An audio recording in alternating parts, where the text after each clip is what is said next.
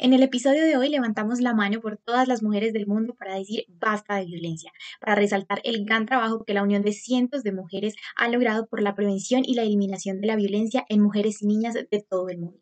Y por supuesto, para decirte que no estás sola, que juntas vencemos el miedo porque juntas somos poderosas.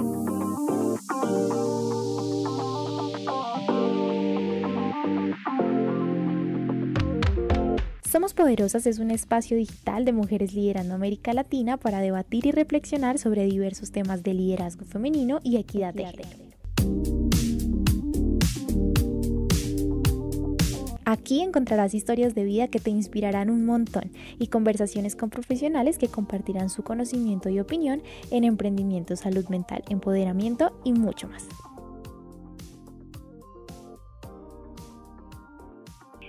Cada 25 de noviembre y por supuesto todos los demás 365 días del año, diferentes colectivos feministas y promotores de derechos humanos alzamos la voz por las cientos de mujeres que diariamente en Colombia y en el mundo son víctimas de violencia doméstica, sexual, psicológica, eh, que vulnera nuestro derecho a ser y nuestro derecho a decidir.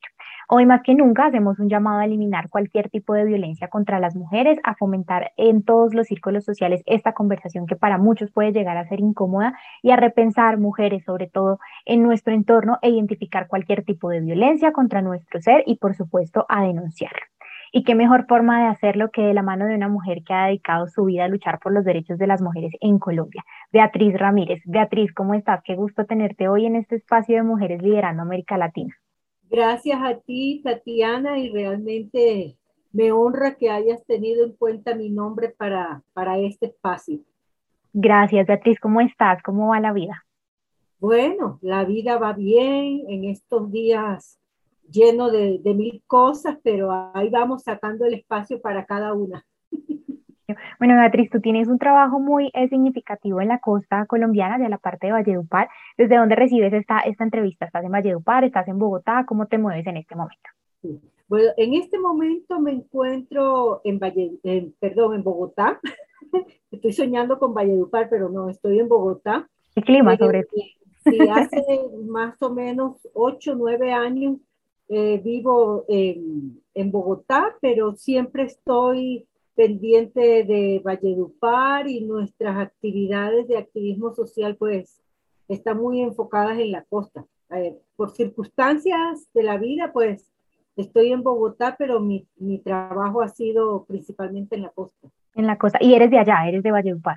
Sí, claro, soy, soy vallenata de las verdaderas. Ah, bueno, qué, qué rico, ¿no? Beatriz, eh, bueno, tú eres consultora en temas de, mujer, en temas de género, eres facilitadora social y comunitaria, eres conferencista, online speaker y escritora también. Eres embajadora de Mujeres Liderando América Latina y cofundadora de la Red de Mujeres para la Ya Nada Justifica la Violencia contra las Mujeres en Valledupar. ¿Qué te llevó a tomar esta decisión de ser consultora en temas de género? ¿Por qué decides tomar este enfoque en algún momento de tu vida? Bueno, por moverme y vivir mucho tiempo en la costa y trabajar y hacer mi, mis trabajos de facilitación social y comunitaria, pues me permitía de ver de cerca la situación de las mujeres en un principio estaba más allá de querer estudiar lo que nos gustara o de querer estudiar y trabajar, que era más allá de todo lo que sucedía con las mujeres. Entonces eso me hizo interesarme, buscar herramientas donde pudiera contribuir en empoderar a las mujeres, niñas y adolescentes en, en, los territorios donde yo me estuviera moviendo en ese momento. Qué gran labor, Beatriz.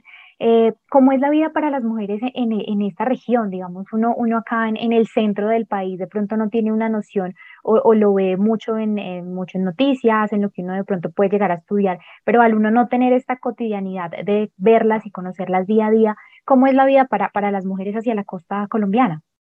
Bueno, eh, ha cambiado mucho, ¿no? Podemos decir que, que hay muchos avances, pero cuando yo comencé con mis trabajos, me daba cuenta que la voz de la mujer no se escuchaba para nada. Eh, el machismo era rampeante, eh, el patriarcado, pues fuertemente.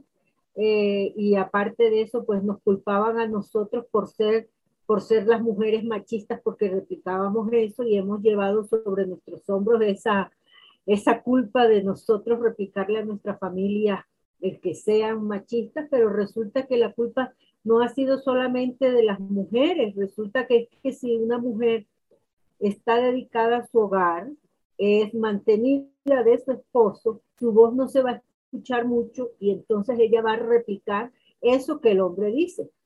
Y no solamente es la mujer la que está enseñando el machismo, el papá también, en el colegio, los amigos, la familia, los medios de comunicación.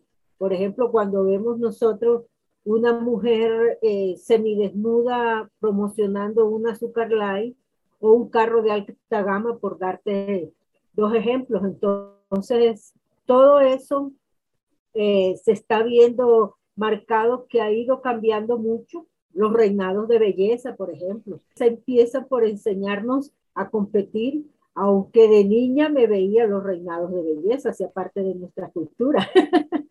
Hoy ya lo vemos con otros ojos.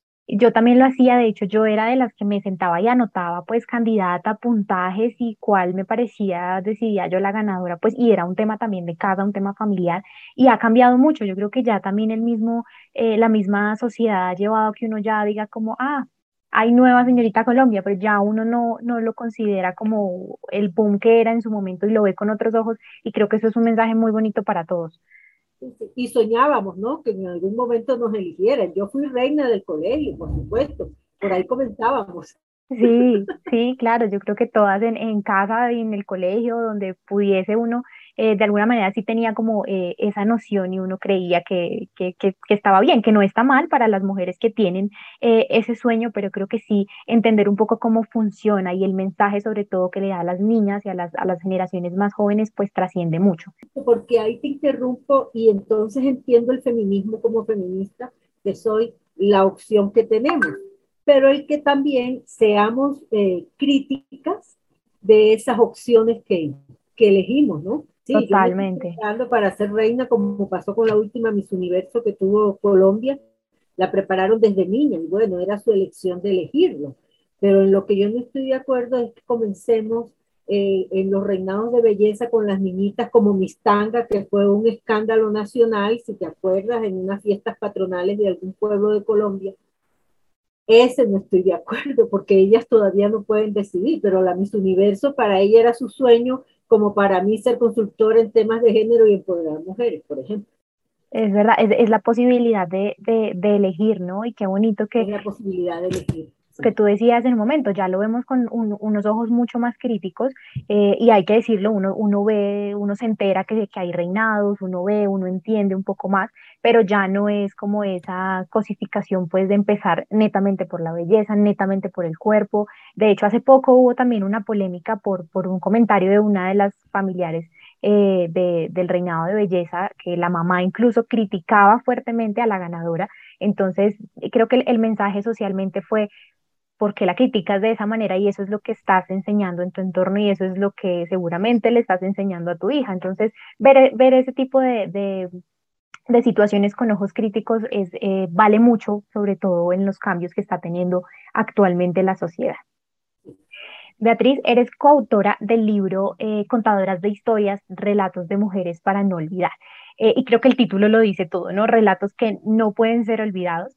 Eh, ¿Cuál ha sido este relato que se metió definitivamente en tu alma y en tu corazón y que tiene que ser contado para evitar que se repita y para dignificar, por supuesto, la voz eh, de las víctimas y para tejer mejores escenarios para las generaciones venideras? Cuéntanos cuál ha sido esa historia.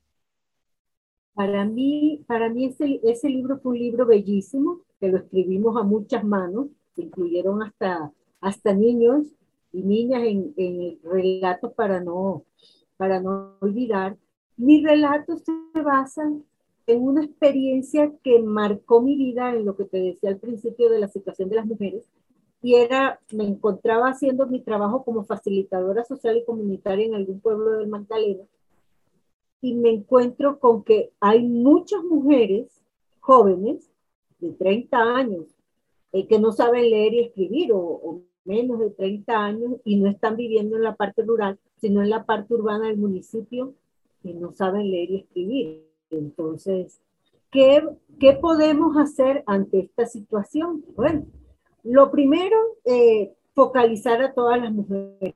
¿Cuántas mujeres son que estaban a cargo del proceso que yo estaba haciendo? ¿Cuántas son? Ah, listo, son tantas mujeres. Eh, ahora reunirme con ellas. Ustedes quieren empezar a validar su primaria porque no, en ese momento no había validación de primaria. Entonces, eh, las mujeres no podían validar la primaria, o sea, no aprendiste, no aprendiste y había la validación del bachillerato. Entonces, ah, listo, ustedes quieren hacerlo y están dispuestas a hacerlo. Me busqué un profesor un día sentada en la puerta de mi casa y le digo, profe, tengo esta situación, ¿qué se puede hacer por las mujeres? No, no concibo que las mujeres en este siglo XXI no sepan leer y escribir. Y me dice, bueno, Beatriz, eh, hay un proyecto a nivel nacional que viene, que es eh, para validar primaria, pero necesitamos tener las personas en el colegio y es un programa piloto. Ah, no vale nada, no vale nada, tenemos que buscar el espacio en el colegio. Listo. Bueno, mujeres, tenemos el espacio en el colegio de seis y media a diez de la noche. Hmm, el primer impasse. Muchas de esas mujeres eran empleadas domésticas y sabemos que en los pueblos las empleadas domésticas no tienen un horario muy flexible, es extenso, de seis de la mañana o siete de la mañana hasta altas horas de la noche, llegar a su casa, alistar sus muchachos para mañana, el colegio, todo eso, ah, el primer impasse. Listo, ¿cómo hacemos? Entonces me decían, bueno, hagamos un horario de 7 a 9 de la noche. El profe me dice, aprobado de 7 a 9. A ellos les convenía y yo quería también que las mujeres validaran. Claro. Me encuentro, listo, mujeres, ya. 7 a 9 de la noche. Ah, ya, es que mi esposo no me, no me da permiso para estudiar. Ah, entonces ahí te vas dando cuenta que las mujeres eh, eh, se les presentan más situaciones de las que tú ves.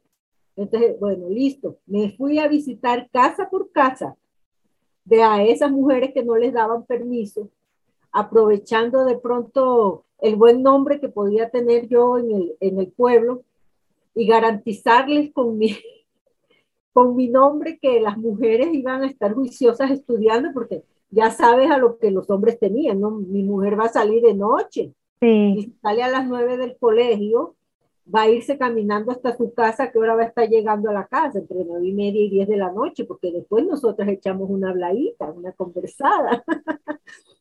bueno, de todas maneras, logré eh, conseguir esos permisos entre comillas, para mí no, no eran unos permisos, era sentarme y dialogar y mira y todo esto, los temores que tenían. Ellos tampoco sabían leer y escribir, entonces yo los invité, no es un programa solo de mujeres, ustedes también pueden venir.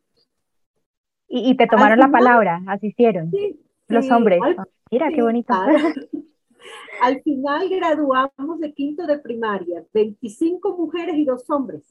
Bueno. Para mí fue un logro maravilloso porque primero no necesitamos recursos, necesitamos aliados efectivos, ¿no? Y que las mujeres lo quisieran hacer. A esas mujeres su vida se les transformó positivamente, ya ellas no iban a pensar lo mismo. Eh, ya yo no estoy en ese territorio hace varios años. He seguido con algunas de esas mujeres. Lo que sí sé es que su vida les cambió. Eh, con la sola primaria, el poder ellas aprender a leer, leer otras cosas. Tú sabes que, que leyendo un libro tú te transportas y vas a donde quieras. Es para Entonces, la vida. Sí, incluso para ellas mismas apoyar sus procesos eh, eh, educativos con sus, con sus hijos, porque seguramente era un, un impedimento no, no poder hacerlo y, y obviamente se, se, sentían incluso ellas mal. Y es, todo es una cadena y una bola de nieve que va sumando y va sumando. Por eso la educación es tan importante porque cambia mentes y cambia vidas. Sí, sí, y te da poder, de todas maneras te da poder, el conocimiento te da poder. Esa frase se la escuché a alguien, no sé quién es, pero estoy de acuerdo. Bien, estoy de acuerdo totalmente.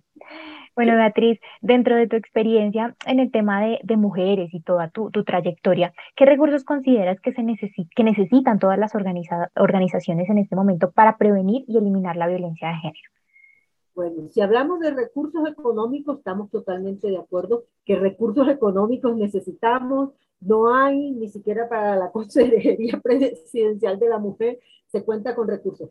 Pero uno de los recursos importantes es empezar a, a formar desde la primera infancia, no descuidar desde la primera infancia, desde juegos, desde cambios de roles, que no nos quedemos solo en enseñarle a las mujeres la ley. No, sí, tenemos que conocer la ley que nos, que nos protege y que apenas desde el 2008 eh, se está eh, en vigencia, en rigor en el país, pero el, el tener recursos de transformar esos imaginarios que lo debemos hacer desde la primera infancia. Yo hago talleres desde preescolar hasta las adultas mayores, porque es que las adultas mayores, al menos en Colombia, las abuelas son las que se están quedando con los nietos. Entonces, ¿quiénes están replicando los estereotipos de género, verdad?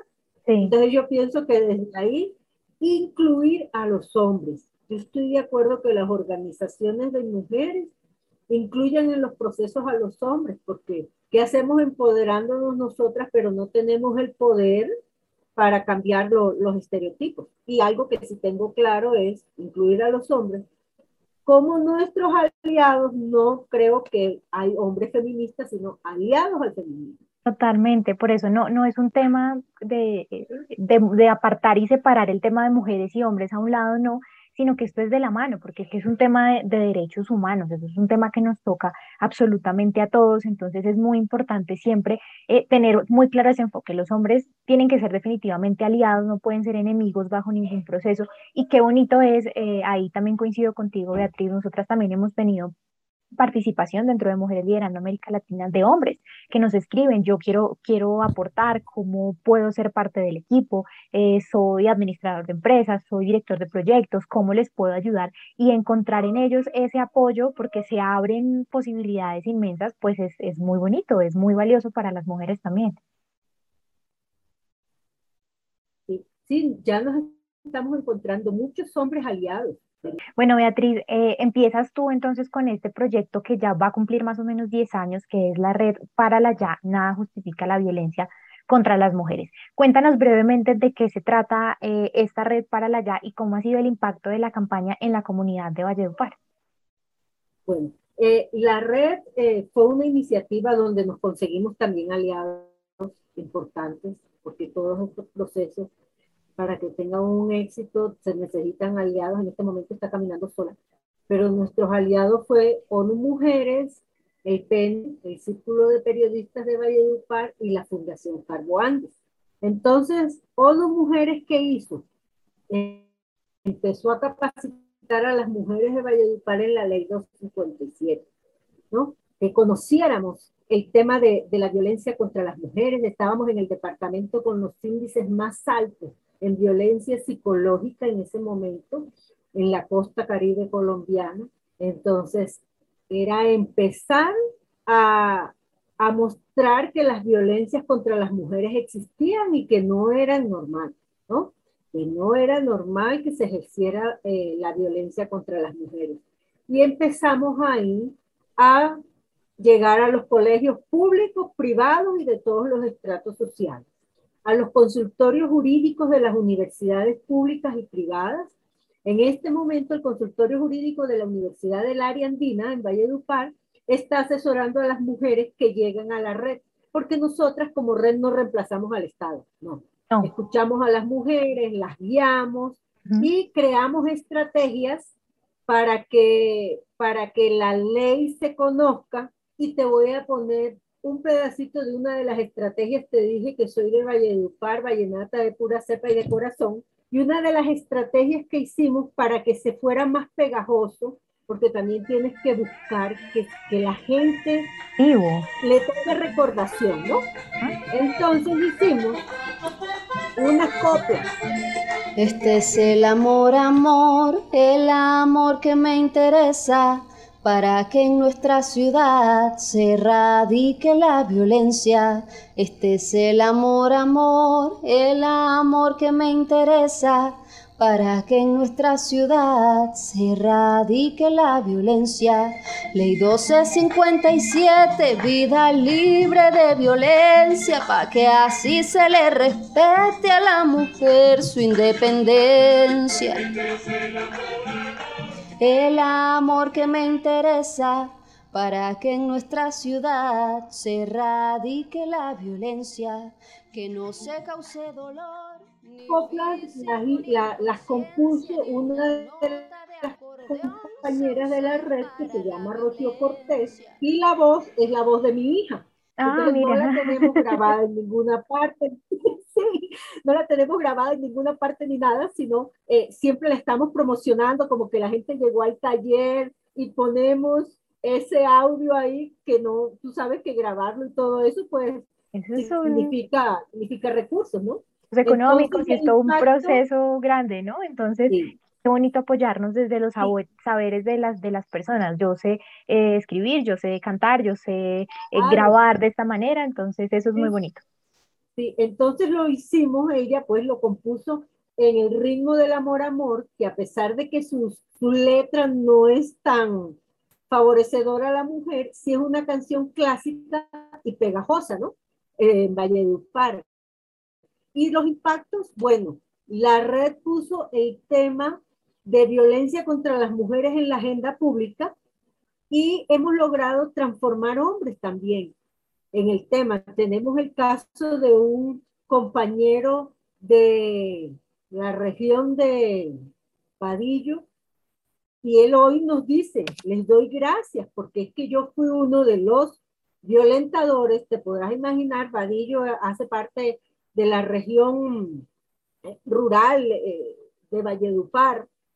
Entonces, la tierra rosera del Cesar, y me decía, la vida me transformó y él hoy conversa con otros hombres, es un multiplicador de otros hombres y es nuestro aliado en la red. No, no estamos solo mujeres, también incluimos a los hombres. Y qué mejor que él que da su testimonio, ¿no? Totalmente, qué experiencia tan gratificadora para el trabajo de, de, la red que como mencionaba hace un ratico, cumple este año, pronto, los, los 10 años de trabajo. y los cumplimos el 5 de septiembre. Ah, bueno, hace poco, entonces que sean muchísimos más, Beatriz, porque sí es muy importante eh, seguir trabajando en esto, seguir creando estrategias, seguir tocando puertas, poniendo esta conversación sobre todos los círculos sociales, como decíamos al inicio, porque vale la pena y este llamado del 25 de noviembre es precisamente para eso. Este tipo de fechas son precisamente para resaltar eh, este, estos procesos. Beatriz, desde tu experiencia, eh, y desde tu perspectiva, por supuesto, ¿qué trascendencia tiene realmente una ley en Colombia? ¿Ese es el camino para transformar el tema de la violencia de género o está más bien por el lado de la pedagogía, que por supuesto desde tu trabajo vas a estar más de acuerdo, pero ¿cómo ves este tema de, las leyes? Las leyes son necesarias, definitivamente, pero, pero una ley no es lo que nos va a nosotros a prevenir la violencia la violencia la vamos a prevenir es con la pedagogía. Estoy de acuerdo es con la pedagogía incluso para el, trabajo con los niños, las leyes de los niños, las leyes de las mujeres. Sí, claro, si se cometió un delito, pues la ley nos ampara. Pero si lo que buscamos nosotros es prevenir la violencia contra las mujeres, no es, no es una ley, es la pedagogía. Y las estrategias que yo te decía es al principio, desde la primera infancia, donde se involucren los colegios. No tenemos que dejarle, no tenemos que dejarles esas estrategias solamente al gobierno, sino a los profesores, la sociedad civil, que estamos haciendo nosotros como individuos para, para prevenir la violencia contra las mujeres. Y eso lo necesitamos hacer nosotros desde nuestra casa transformarlo esos imaginarios desde nuestra casa. ¿Qué, ¿Qué, opinión tienes, Beatriz? Y aquí quiero recordar una experiencia de una conversación que alguna vez tuve con, con, un compañero, con un amigo. Eh, él me decía, este tipo de, de acciones, como que la gente diga hoy 25 de noviembre, no más violencia, o acciones como de pronto que el día de las medidas antipersonas las personas se levanten eh, un poco el pantalón y, quieran como unirse a este tipo de estrategias que salen, ¿realmente son efectivas? O sea, en mi percepción, por supuesto que sí lo son porque nos recuerda un poco el trabajo por el que debemos hacerlo. Pero tú qué opinas? Eh, ¿Realmente tienen un impacto este tipo de acciones como el 25N, eh, que es lo que estamos conmemorando en, en, en estos días, que es la eliminación de la violencia de las mujeres? Cuando comenzó la ley en el 2008, era una buena estrategia, ¿no? Hablar de, de todo eso. En este momento, a mí me parece, ya 12 años después, que una buena estrategia es hablar de lo que se ha conseguido, de lo positivo, ¿ya? De si hay casos, de que si ya nosotros eh, hablamos que sí existe la violencia contra las mujeres, porque antes Simplemente tú hablabas con las mujeres y te decían, pero es que él solamente me empujó. No, pero es que él solamente me gritó. No, es que él solamente me pegó porque llegó borracho. Mm. Y resulta que él le pega borrachos a la mujer, pero no le pega borracho al amigo. Ajá. Que está tomando. ¿Verdad? Entonces, y que las mujeres reconozcan hoy en día que la violencia psicológica existe y que afecta y de qué manera afecta y es la más difícil de recuperarse. Tú te recuperas de un golpe, pero de la violencia psicológica es la que más se demora para que las personas se recuperen. Dolor en el alma y en el corazón es grandísimo y trabajarlo es muy difícil porque no solamente es ese sentimiento negativo, sino es todo lo que no se ve. Entonces, toda la baja autoestima que le genera a la, mujer, el yo no puedo, se le mete a uno en la cabeza, yo no puedo, yo no lo merezco, eh, yo no tengo por qué hacerlo, y empieza a generar esta bola de nieve en la cabeza que al final del día es, es, es peor que el mismo golpe.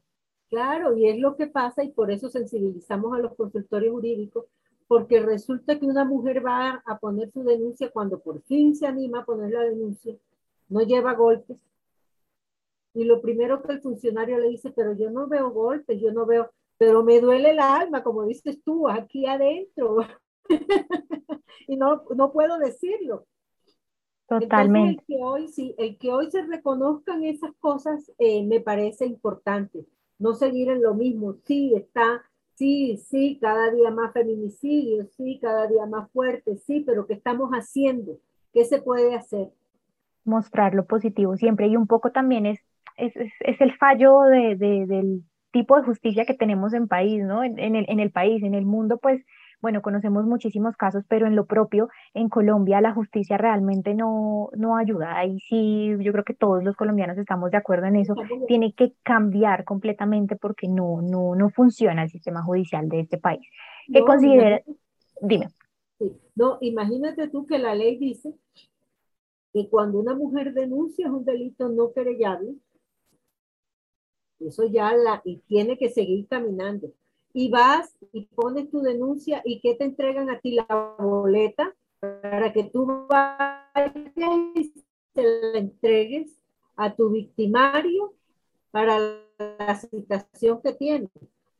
Entonces estamos revictimizando ahí en estos dos casos que te presento. No, y ahí así hay mucho. Primero nos juzgan cómo ibas vestida, qué le dijiste para que se pusiera de mal genio. Entonces, bueno, por fortuna, como, como tú decías al inicio de, la intervención, ha cambiado mucho y esperamos que, que, con este tipo de acciones todos los colectivos siga, siga cambiando, por supuesto. Eh, Beatriz, ¿qué tan expuestas eh, han, han, estado ustedes, y digo exposición en, en términos de situaciones de peligro, eh, al promover estas campañas que velan por los derechos de las mujeres? ¿Han tenido situaciones de este tipo? Bueno, al principio nunca, nunca hemos, nos hemos sentido eh, vulnerables directamente porque realmente no, estaba, no estábamos tocando un tema tan álgido. Sí, álgido, sí. Pero, era un tema al que conversábamos,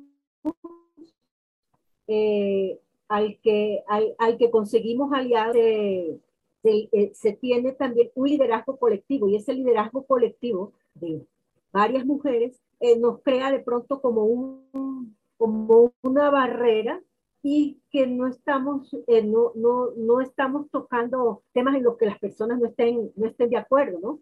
que es el tema de la violencia. Nos han abierto las puertas los colegios, las universidades, colectivos, fundaciones.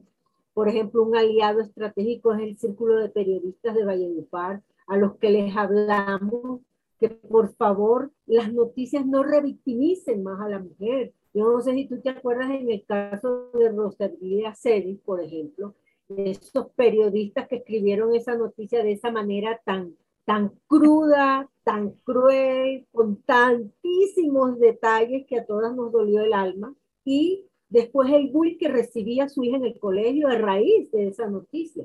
Entonces, el que ellos se sensibilicen también en ese tema.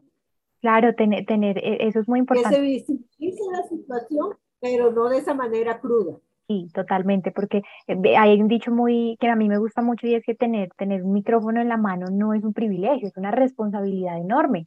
Entonces, entender muy bien también cómo comunicar, cómo transmitir ese tipo de información para que no se revictimice a la, víctima o a sus círculos sociales es muy importante y, en ese aspecto también es muy valioso todo lo que hace la red eh, en Valledupar y qué bueno que esto también trascienda a todos los medios de comunicación, trascienda a todos los escenarios eh, sociales, porque las mismas redes sociales a veces también son un poco eh, culpables de ese morbo y de empezar a transmitir un poco todas estas situaciones de violencia de las mujeres. Eh, Beatriz, ¿qué consejos le darías a todas las personas y a todas las mujeres que nos están escuchando y que desean ser parte de la prevención y la eliminación de la violencia de la mujer? Bueno, yo pienso que para poner fin a la violencia contra las mujeres, además de que es un asunto de todas y todas en lo que estuvimos de acuerdo desde el principio, es escucha y crea a las sobrevivientes.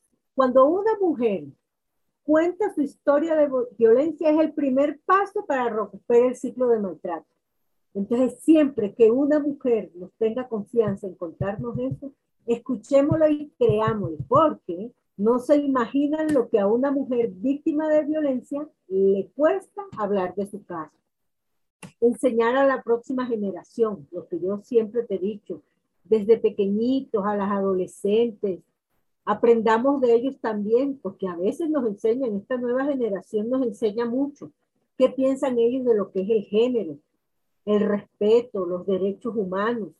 Eso podemos hacerlo nosotros. Yo soy una partidaria de la, de la conversación, el diálogo. Me parece que el diálogo es muy fundamental. Exigir respuesta a los servicios adecuados. Nosotros necesitamos, cuando hay un caso de violencia, exigir esa respuesta. Eso se hace en la red, se le hace seguimiento a esos casos sin reemplazar nosotros al Estado, ¿no? Como te decía al principio, no se reemplaza al Estado, se hace un acompañamiento a los casos y enseñar lo que es el consentimiento. Con eso estamos nosotros evitando violencia, que cuando digo no es no y que valga cuando yo digo que no. ¿Por qué es que estaba borracha? Porque es que llevaba la falda corta? Porque es que llevaba, no, pero se necesita el consentimiento, que si yo dije sí, es sí, pero si dije no, es no. Hay muchas maneras de decir no muchísimas, no solamente esas dos letras N o no, hay muchísimas maneras de, decir que no. Y es muy duro también que las mujeres tengamos que reinventarnos un poco para que entienda que no, porque a veces incluso uno, uno mismo se siente como, eh, como, como apenado, como, como le digo, como, como que se siente uno incómodo y no debería ser así. Sí, mira, iniciar la conversación. Ese es un tema que tenemos que ponerlo el tema de las violencias. Y de pronto nosotros aquí, aunque te cuento que trabajando aquí en Bogotá, se encuentra uno también con unos casos que, uno que yo me preguntaba. Yo que vengo de trabajar en la provincia y trabajar en la capital de la República, lo único que me ha cambiado es el clima. Las situaciones son, las mismas. Sí, las situaciones son las mismas. las violencias son las mismas, lo que nos van a cambiar son los estratos sociales también. Algo bien importante es demostrar tu oposición a la cultura de la violación.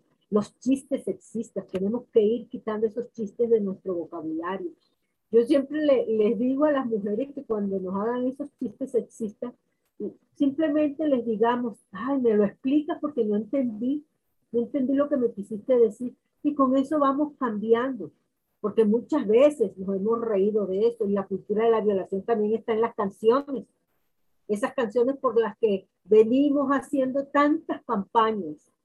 Y bueno, ahí paso a pasito las personas ya van reconociendo que sí, que esas letras no nos dicen nada y todo eso. Entonces ahí va todo, toda la cultura de la, de la violación y ahí está el último video, por ejemplo, de, mm, ay Dios, no lo, el que sacó un video, eh, La Perra, que ya lo quitaron hasta de YouTube. Alvin, sí, sí, sí. Ajá. Y mira, o sea que sí ha funcionado el que nosotros estemos oponiéndonos a la cultura de la violación, porque ese era un mensaje muy crudo el que nos, nos mostraba esa, esa violación, ese video. Esa canción, yo, yo la verdad nunca lo vi, no, nunca ni siquiera escuché la canción, eh, realmente no, no, no me llamaba mucho la, la atención hacerlo.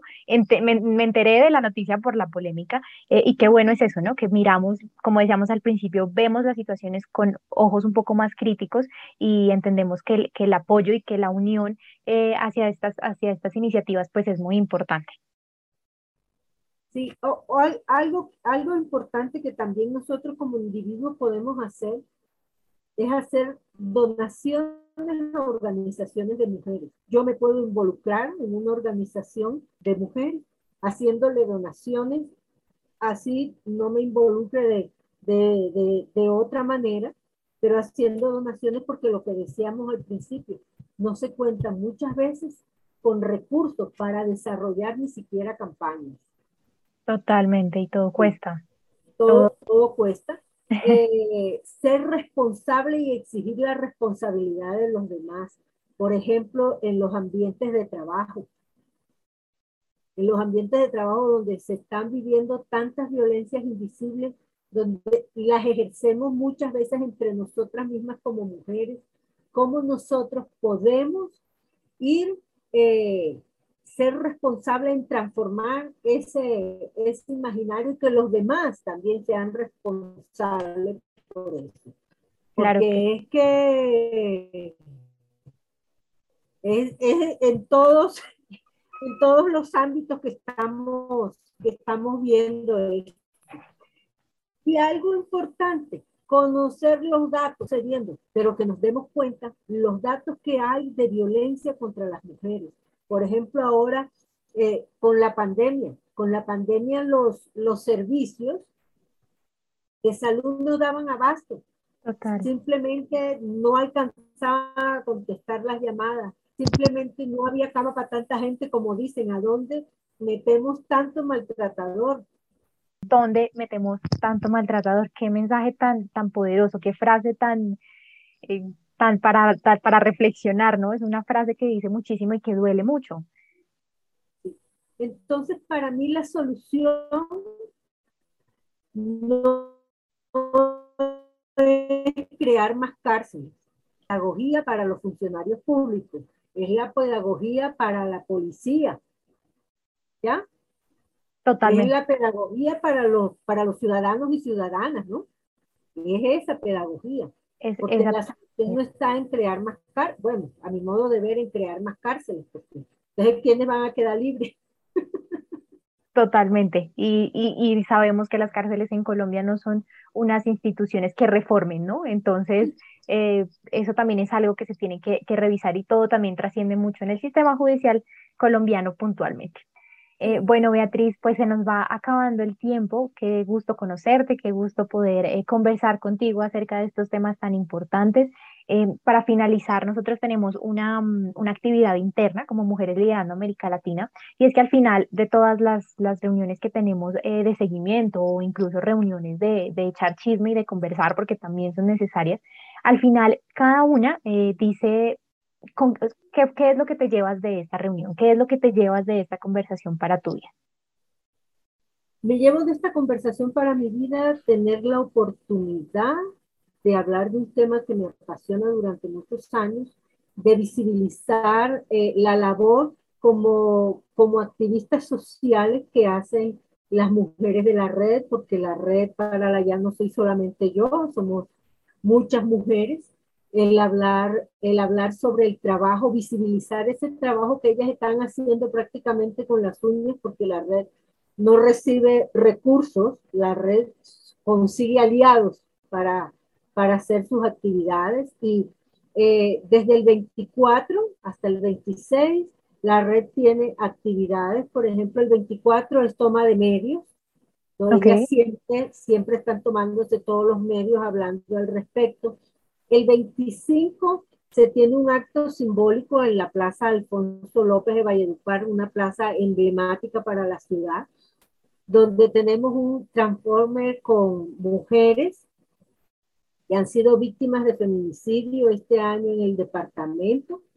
Y eh, las que están de la red alrededor van a estar con, con la boca tapada, otras con los ojos tapados, otras con los oídos tapados, mostrando que ya tenemos 10 años de trabajo, la ley tiene 12 años de trabajo y todavía seguimos encontrando eh, ciegos, sordos, mudos ante la situación de las mujeres.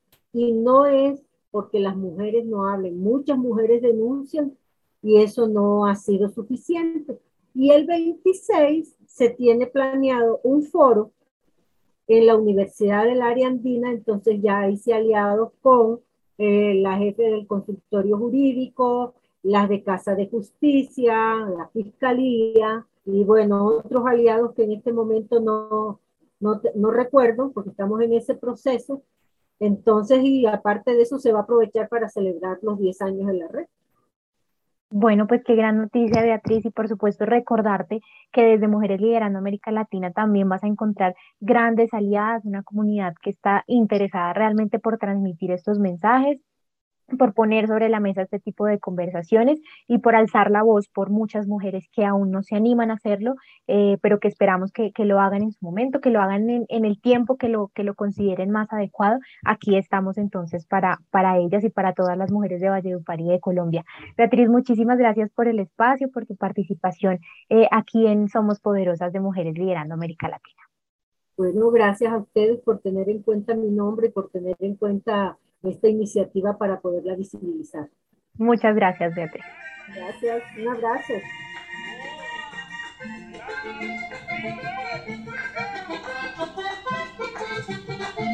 Este es el amor, amor, el amor que me interesa para que en nuestra ciudad se erradique la violencia. Este es el amor, amor, el amor que me interesa para que en nuestra ciudad se erradique la violencia.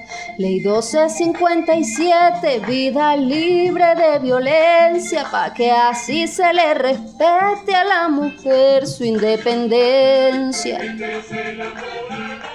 El amor que me interesa para que en nuestra ciudad se erradique la violencia, que no se cause dolor, ni físico ni en conciencia, ni una nota de acordeón se use para la violencia.